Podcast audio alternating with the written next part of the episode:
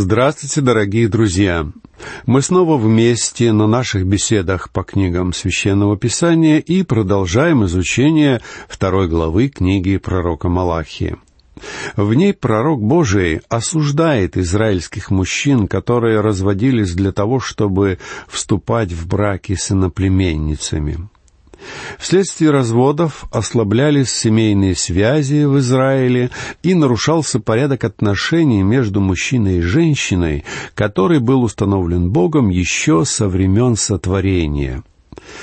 Давайте вспомним, как были установлены отношения между Адамом и Евой. Послушайте 21 стих 2 главы «Бытие». «И навел Господь Бог на человека крепкий сон, и когда он уснул, взял одно из ребр его и закрыл то место плотью. Зачем Бог сделал это? Почему Бог не стал делать женщину из праха, точно так же, как он поступил с Адамом? Да потому что женщина должна быть как Адам, но все же отличаться от него. Ее следовало сделать из мужчины — потому что сам по себе мужчина не был полноценным человеком, и женщина была сотворена из его ребра. Это не сказка и не выдумка. Бог хотел, чтобы мужчина твердо усвоил одну простую истину. Женщина — это его часть, и без женщины он неполноценный человек. Говорят, что Бог извлек Еву не из головы Адама, чтобы она не превосходила его. Бог не извлек Еву из ног Адама, чтобы она не была его служанкой. Бог извлек Еву из ребра Адама, чтобы она была равной ему, его спутником, с которым они жили бы бок о бок. Ребро находится недалеко от сердца, поэтому Адам должен был любить ее. Ева должна была стать его помощницей, и вместе они были единым целым. Один плюс один равно один. Это арифметика Бога, и она правильна. В Писании ничего не говорится ни о женской эмансипации с одной стороны, ни о том, что женщина — это существо низшего порядка. Бог ценит женщину, а во времена Малахи, как мы видим, люди забыли об этом. Вот почему Бог напоминает им, «Когда вы грешите против жены своей юности, вы грешите против меня». Бог защищает женщин, устанавливая непоколебимость семейных уз. Послушайте дальнейший рассказ о сотворении человека из книги «Бытие», 22 стих 2 главы. И создал Господь Бог из ребра, взятого у человека, жену, и привел ее к человеку. Должно быть, Ева была прекрасным созданием. Бог привел ее к мужчине и отдал ему. Без сомнения, именно Бог заключил этот брак, и брак был создан на небесах. Бог хотел, чтобы брак был благословением. Бог благословил брачные отношения и установил их для блага человека. Что же произошло дальше? «И сказал человек, вот эта кость от костей моих и плоть от плоти моей. Она будет называться женою, ибо взята от мужа». Кто такая женщина? Это вторая половинка, часть мужчины — Мужчина и женщина вместе составляют целого человека. Адам сказал Еве, «Кость от костей моих и плоть от плоти моей». Женщина извлечена из мужчины, а потому ее связь с мужем прочнее, чем связь с родителями. В Писании сказано, Потому оставит человек отца своего и мать свою, и прилепится к жене своей, и будут одна плоть. Получается, что тесть и теща, свекор и свекровь не входят в состав новой семьи. Эта семья действительно новая. Я боюсь, что сегодня очень многие неправильно понимают эти наставления о браке. Брак — это новое творение — Отец и мать не являются частью этого нового целого. Молодая пара уходит от них, и они, муж и жена, становятся одной плотью. И были оба наги, Адам и жена его, и не стыдились, говорится в Писании. Это было до того, как грех проник в мир. Адам и Ева не испытывали похоти, когда смотрели друг на друга, потому что были невинны в то время. Они смотрели друг на друга с нежностью и любовью, они уважали друг друга. Каждый из них вполне мог сказать «Для меня существуешь только ты». Только когда была сотворена Ева, Адам стал мужчиной в полном смысле этого слова. А Ева стала настоящей женщиной только рядом с Адамом. А потом в мир проник грех. И он исказил все, в том числе отношения между супругами. В тот момент, когда Моисею был дан закон, развод уже разрешался. Это не значит, что Богу был угоден развод, но Бог допустил его. Иисус объяснил, что это было сделано из-за человеческого жестокосердия. В законе Моисея, в книге Второзакония, глава 24, стих 1, сказано «Если кто возьмет жену и сделает с ее мужем, и она не найдет благоволения в глазах его, потому что он находит в ней что-нибудь противное, и напишет ей разводное письмо, и даст ей в руки, и отпустит ее из дома своего». То есть здесь явно допускается возможность развода. Что же противное мог обнаружить муж в своей жене, прежде чем развестись? Если он обнаруживал, например, что его невеста не девственна, то он имел право развестись с ней.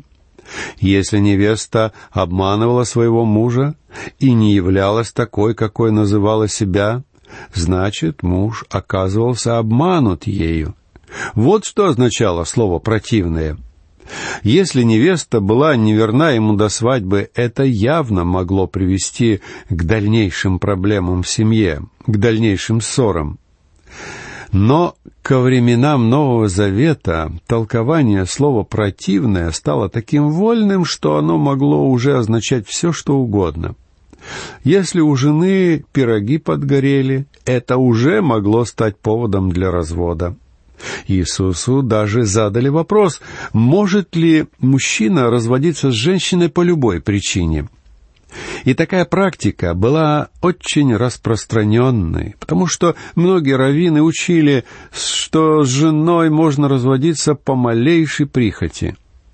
Но это, конечно же, противоречило духу закона Моисея.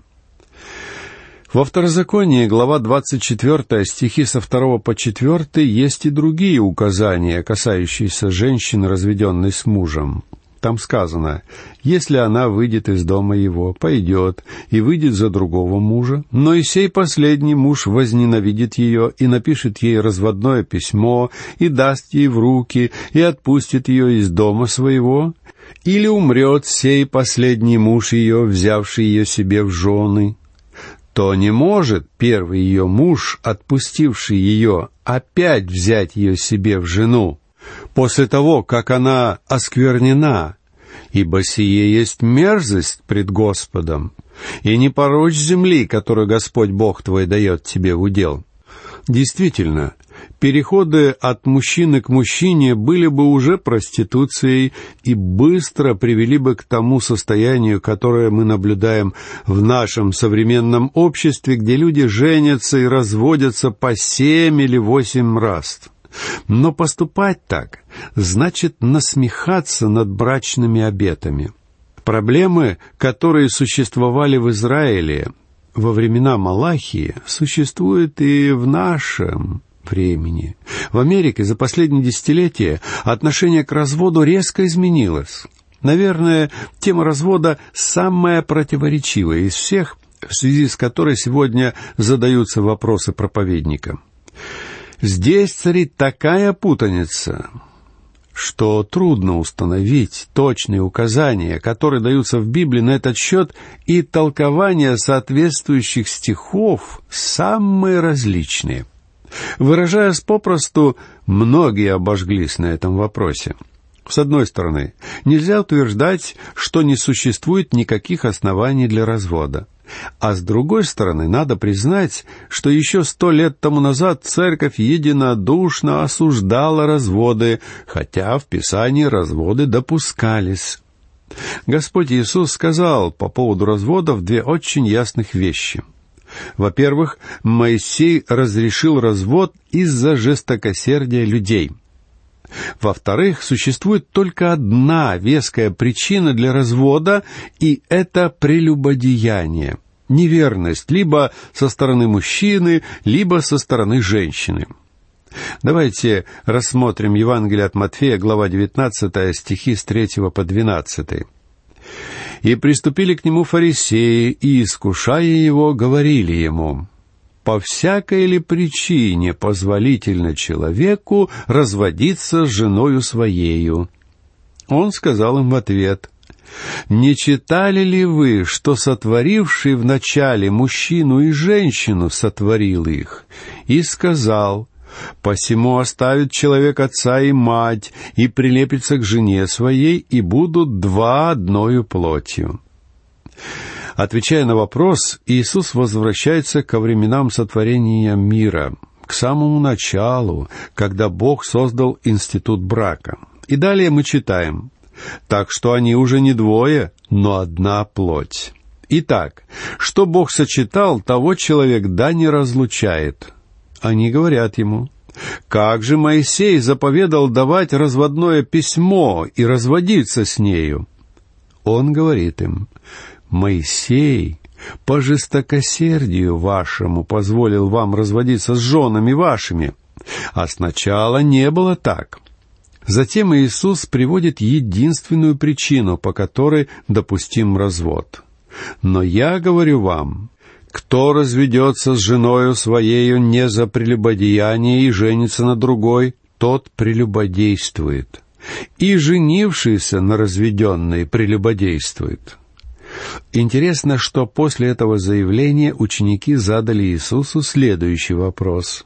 Говорят ему ученики его, если такова обязанность человека к жене, то лучше не жениться. Другими словами, если в самом деле правила такие строгие, если существует только одна единственная причина для развода, то лучше вообще не жениться. Так ученики выразили свое отношение к этому требованию. И тогда Господь объяснил, что мы свободны в выборе. Он же сказал им, «Не все вмещают слово сие, но кому дано, Ибо есть скопцы, которые из чрева материнского родились так, и есть скопцы, которые оскоплены от людей, и есть скопцы, которые сделали себя сами скопцами для Царства Небесного. Кто может вместить, да вместит. То есть человеку совсем не обязательно вступать в брак. Некоторым мужчинам и женщинам этого не нужно. Быть одиноким, это никоим образом не грех. Есть люди, которые просто не нуждаются в браке. Они от рождения подобны скопцам. Других делали скопцами люди, как Даниила при дворе Навуходоносора. Там пленников насильно оскопляли, чтобы сделать их более послушными и чтобы они могли больше времени посвящать занятиям. Есть также люди, которые становятся скопцами ради Царства Небесного — есть люди, которые предпочитают хранить безбрачие, чтобы служить делу Христа и Церкви. Это замечательно, когда мужчина или женщина чувствуют себя способными на это. Я знал нескольких проповедников, которые никогда не были женаты. Когда-то я думал, что тоже буду таким, но скоро понял, что такая жизнь не для меня.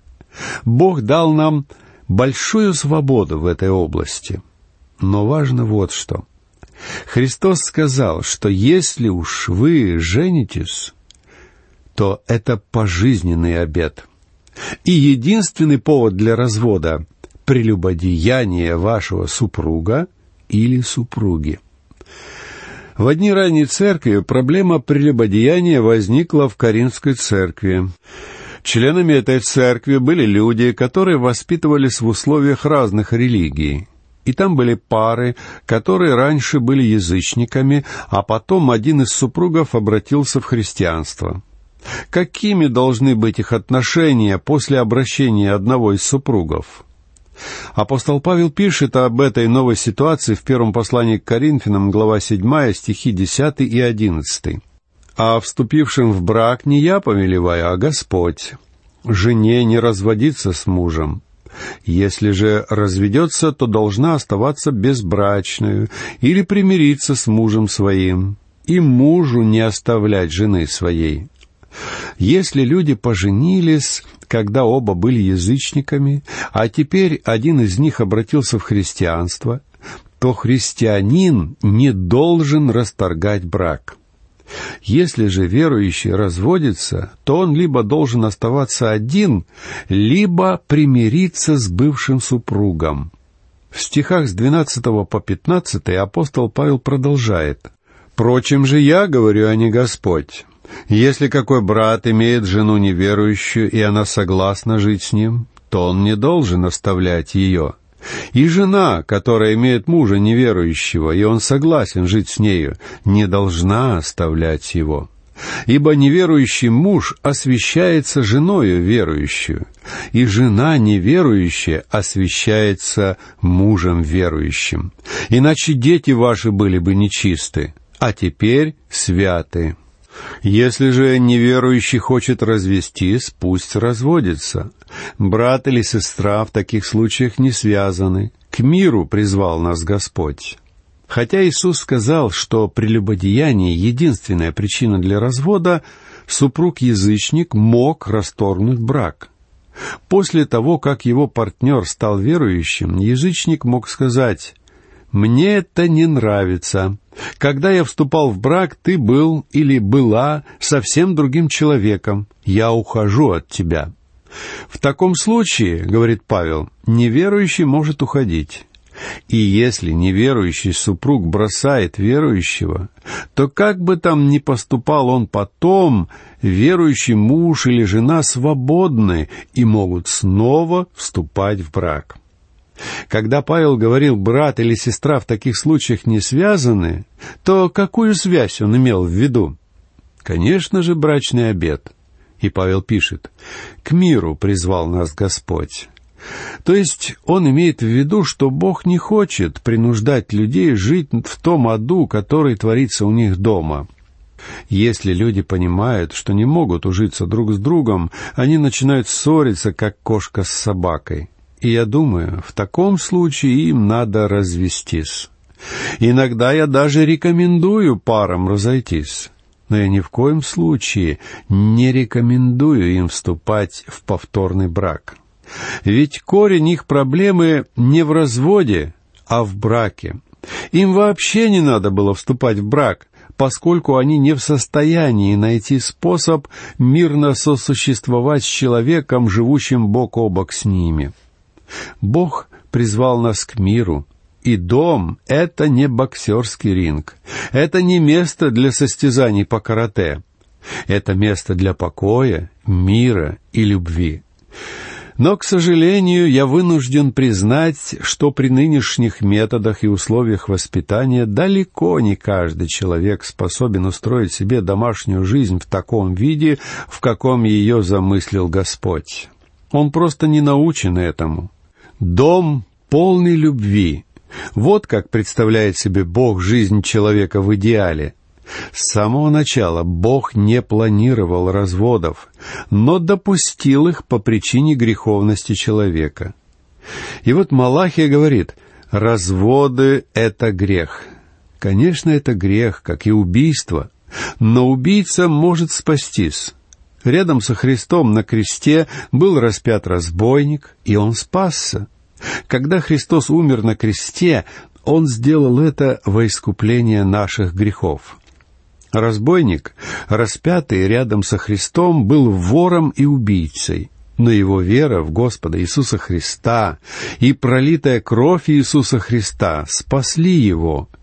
Вор может быть спасен, и разведенный тоже может быть спасен.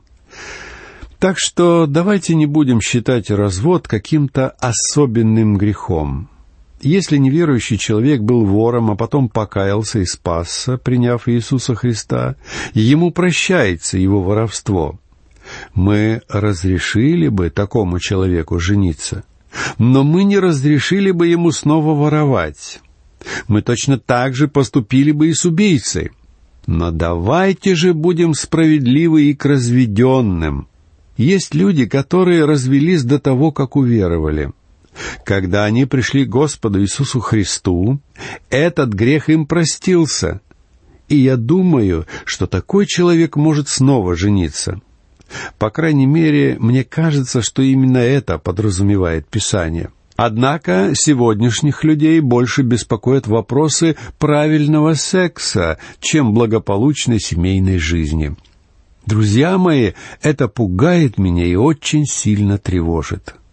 В одной из ведущих британских газет несколько лет назад было написано «Общественная мораль сегодня похожа на пустошь, усыпанную руинами разрушенных убеждений». А судья Берн из Верховного суда штата Массачусетс сказал, Сегодня в очень многих колледжах сексуальная распущенность студентов считается опасной и все более распространенной проблемой. В газете Билли Грэма «Решение» была опубликована статья о церкви и моральном кризисе, где говорилось «Наши молодые люди направляются прямой дорогой в ад, живя в такой атмосфере, от которой любое уважающее себя животное испытало бы приступ тошноты, и, похоже, никто не подозревает, что все так плохо». Это потрясающее заявление. Один выдающийся христианский писатель-христианин говорит, «Услышим ли мы когда-нибудь извне призыв, который перекликался бы с внутренним голосом души, иногда что-то смутно бормочущим, а иногда громко кричащим, что все неправильно, что мы сбились с пути и следуем путем гнева, путем суда». Далее он продолжает – Ответ не просто в том, чтобы издать побольше законов. Необходимо возрождение в Духе Божьем, который единственный способен воспламенить души людей божественной жаждой большей чистоты как для отдельных людей, так и для политики в целом. Без такого духовного горения и очищения люди погрязнут под губительной тяжестью собственных грехов. Итак, дорогие друзья, на этом наша беседа подошла к концу. Я прощаюсь с вами. Всего вам доброго. До новых встреч.